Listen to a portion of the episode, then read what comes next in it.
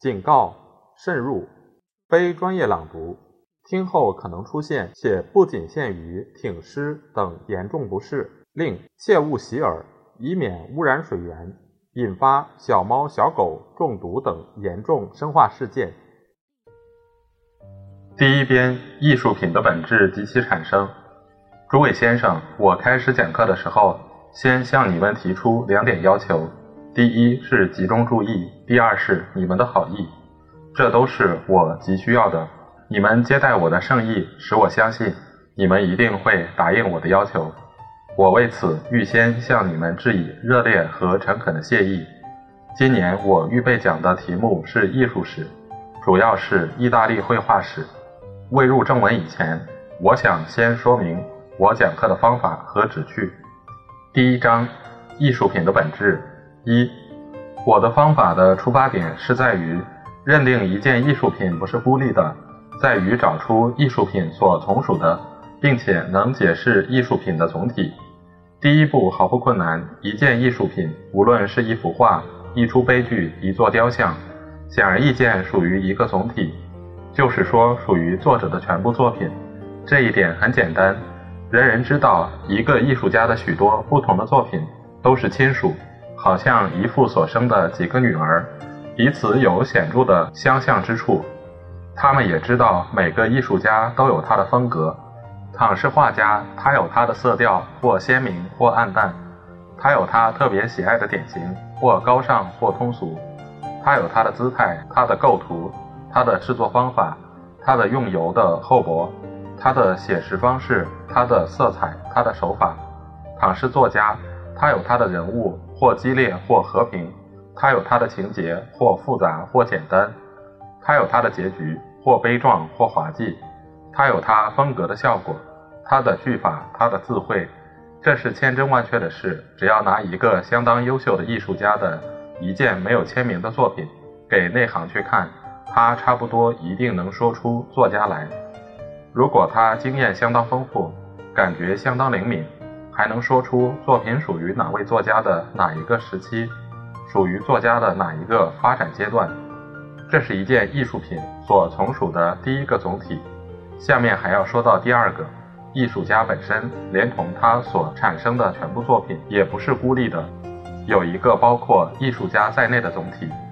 比艺术家更广大，就是他所隶属的同时同地的艺术宗派或艺术家家族。例如，莎士比亚初看似乎是从天上掉下来的奇迹，从其他星球上来的陨石，但在他的周围，我们发现十来个优秀的剧作家，如维白斯特、福特、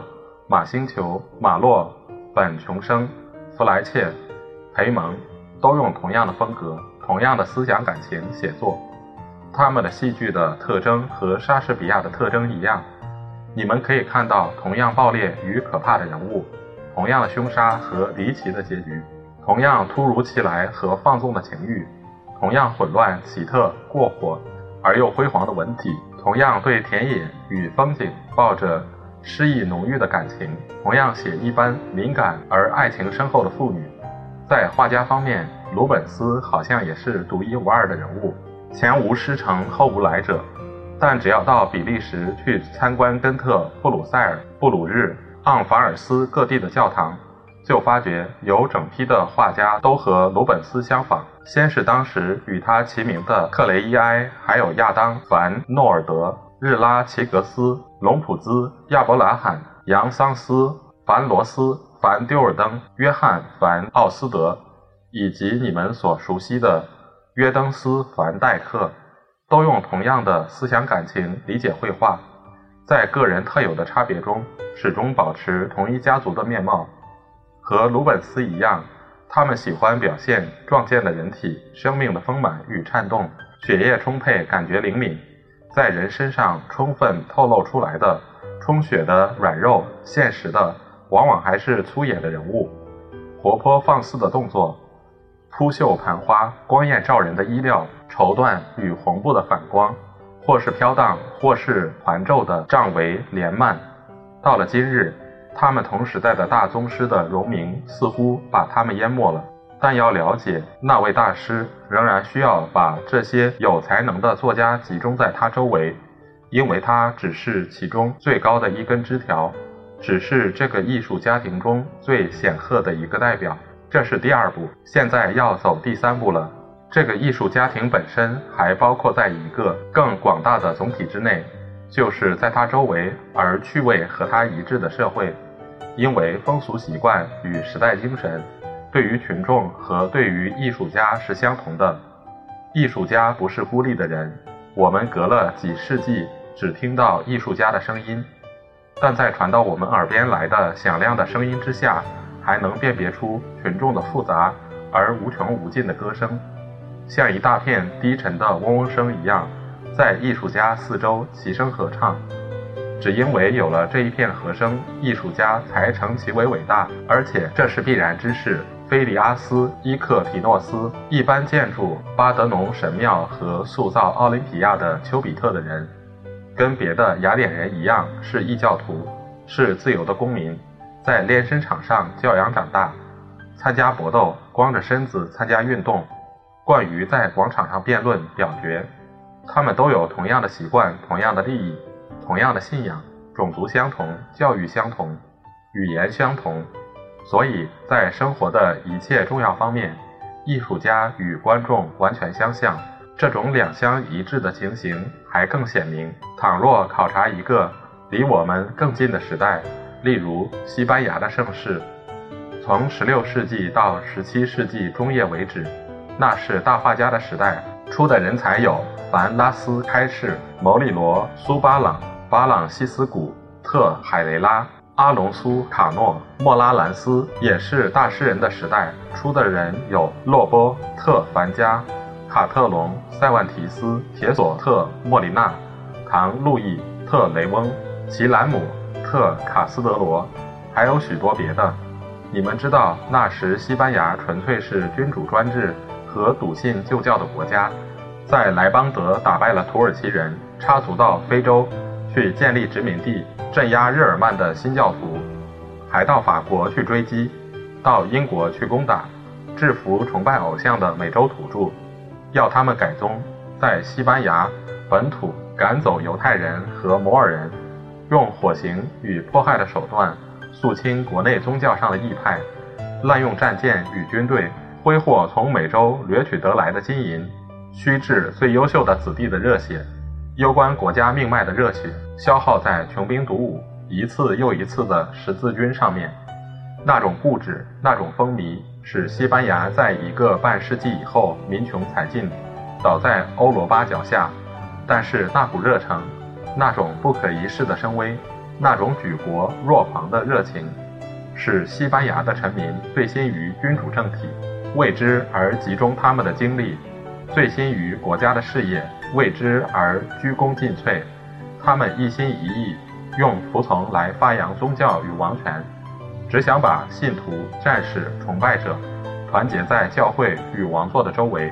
异教裁判所的法官和十字军的战士都保存着中世纪的骑士思想、神秘气息、阴沉激烈的脾气、残暴与偏狭的性格。在这样一个君主国家之内，最大的艺术家是教育群众的才能、意识。情感而达到最高度的人，最知名的诗人洛波特·凡加和卡特隆当过闯江湖的大兵，无畏舰队的义勇军，喜欢决斗、谈恋爱，对爱情的风靡与神秘的观念不亚于封建时代的诗人和堂吉诃德一流的人物。他们信奉旧教，如醉若狂，其中一个甚至在晚年加入异教裁判所，另外几人也当了教士。最知名的一位大诗人洛波做弥撒的时候，想到耶稣的受难与牺牲，竟然晕倒。诸如此类的事例到处都是，说明艺术家与群众息息相通、密切一致。所以，我们可以肯定地说，要了解艺术家的趣味与才能，要了解他为什么在绘画或戏剧中选择某个部门，为什么特别喜爱某种典型。某种色彩，表现某种感情，就应当到群众的思想感情和风俗习惯中去探求。由此，我们可以定下一条规则：要了解一件艺术品、一群艺术家，必须正确的设想他们所属的时代的精神和风俗概况。这是艺术品最后的解释，也是决定一切的基本原因。这一点已经由经验证实。只要翻一下艺术史上各个重要的时代，就可看到某种艺术是和某些时代精神与风俗情况同时出现、同时消灭的。例如，希腊悲剧《埃斯库罗斯》、索福克勒斯、欧里彼得斯的作品诞生的时代，正是希腊人战胜波斯人的时代。小小的共和城邦从事于壮烈斗争的时代，以极大的努力争得独立，在文明世界中取得领袖地位的时代。等到民气的消沉与马其顿的入侵使希腊受到异族统治，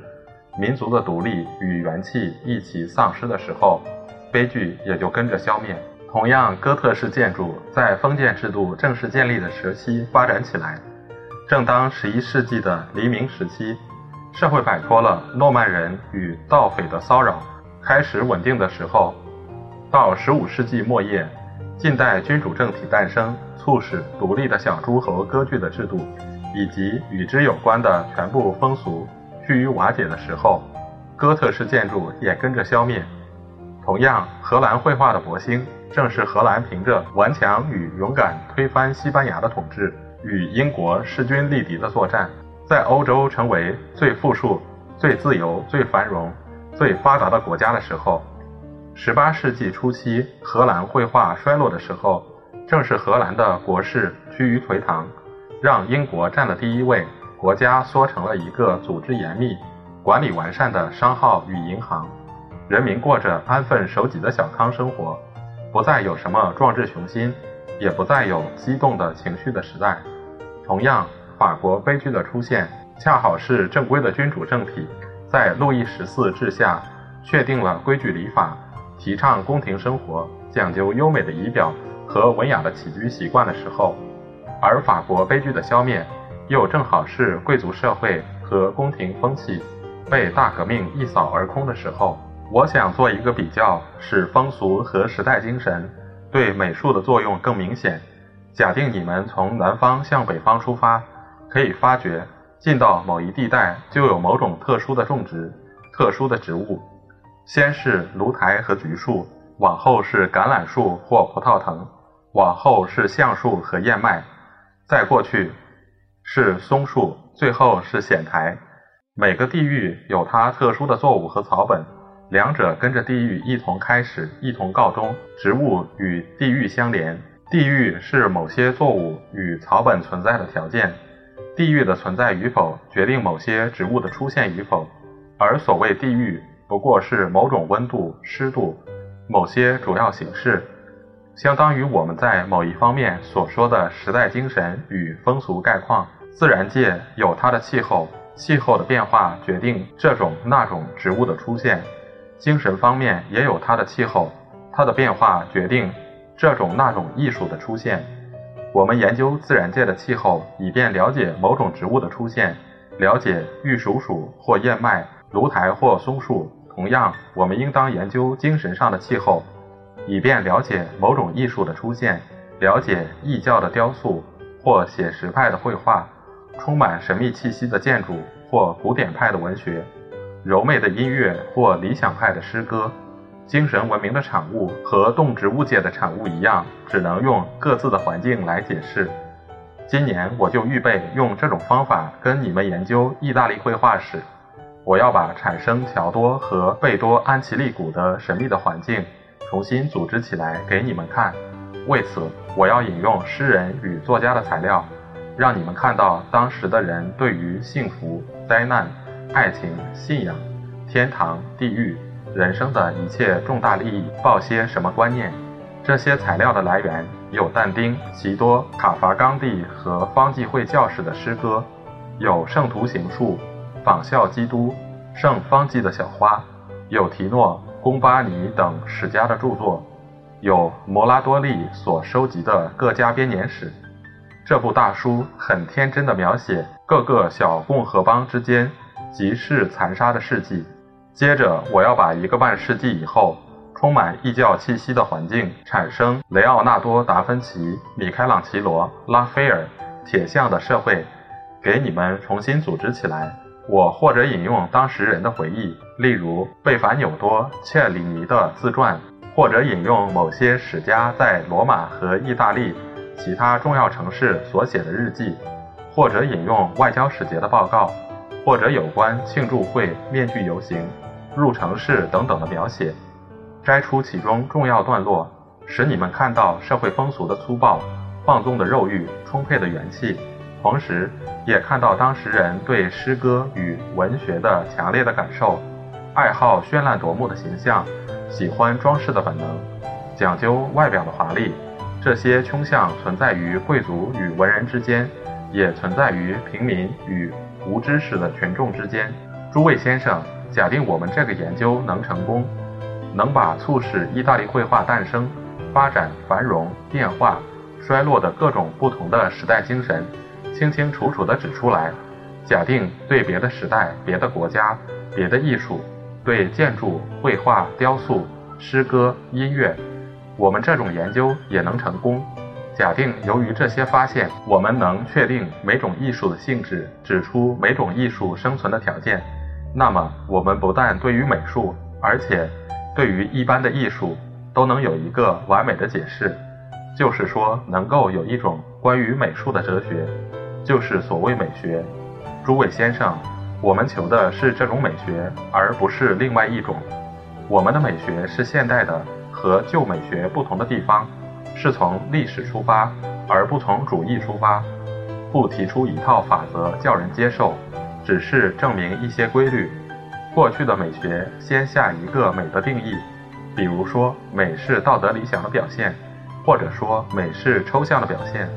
或者说，美是强烈的感情的表现，然后按照定义，像按照法典上的条文一样表示态度，或是宽容，或是批判，或是告诫，或是指导。我很心幸不需要担任这样繁重的任务，我没有什么可指导你们，要我指导可就为难了。并且我私下想，所谓教训，归根结底只有两条：第一条是劝人要有天分。这是你们父母的事，与我无关。第二条是劝人努力用功，掌握技术，这是你们自己的事，也与我无关。我唯一的责任是罗列事实，说明这些事实如何产生。我想应用而已经为一切精神科学开始采用的近代方法，不过是把人类的事业，特别是艺术品，看作事实和产品，指出它们的特征，探求它们的原因。科学抱着这样的观点，既不禁止什么，也不宽恕什么，它只是检定与说明。科学不对你说荷兰艺术太粗俗，不应当重视，只应当欣赏意大利艺术；也不对你说哥特式艺术是病态的，不应当重视，你只应该欣赏希腊艺术。科学让个人按照个人的嗜好去喜爱合乎他气质的东西。特别用心研究与他精神最投机的东西，科学同情各种艺术形式和各种艺术流派，对完全相反的形式与派别一视同仁，把它们看作人类精神的不同的表现，认为形式与派别越多越相反，人类的精神面貌就表现得越多越新颖。植物学用同样的兴趣，时而研究橘树和棕树，时而研究松树和杨树。美学的态度也一样，美学本身便是一种实用植物学，不过对象不是植物，而是人的作品。因此，美学跟着目前精神科学与自然科学日益接近的潮流前进。精神科学采用了自然科学的原则、方向与谨严的态度，就能有同样稳固的基础，同样的进步。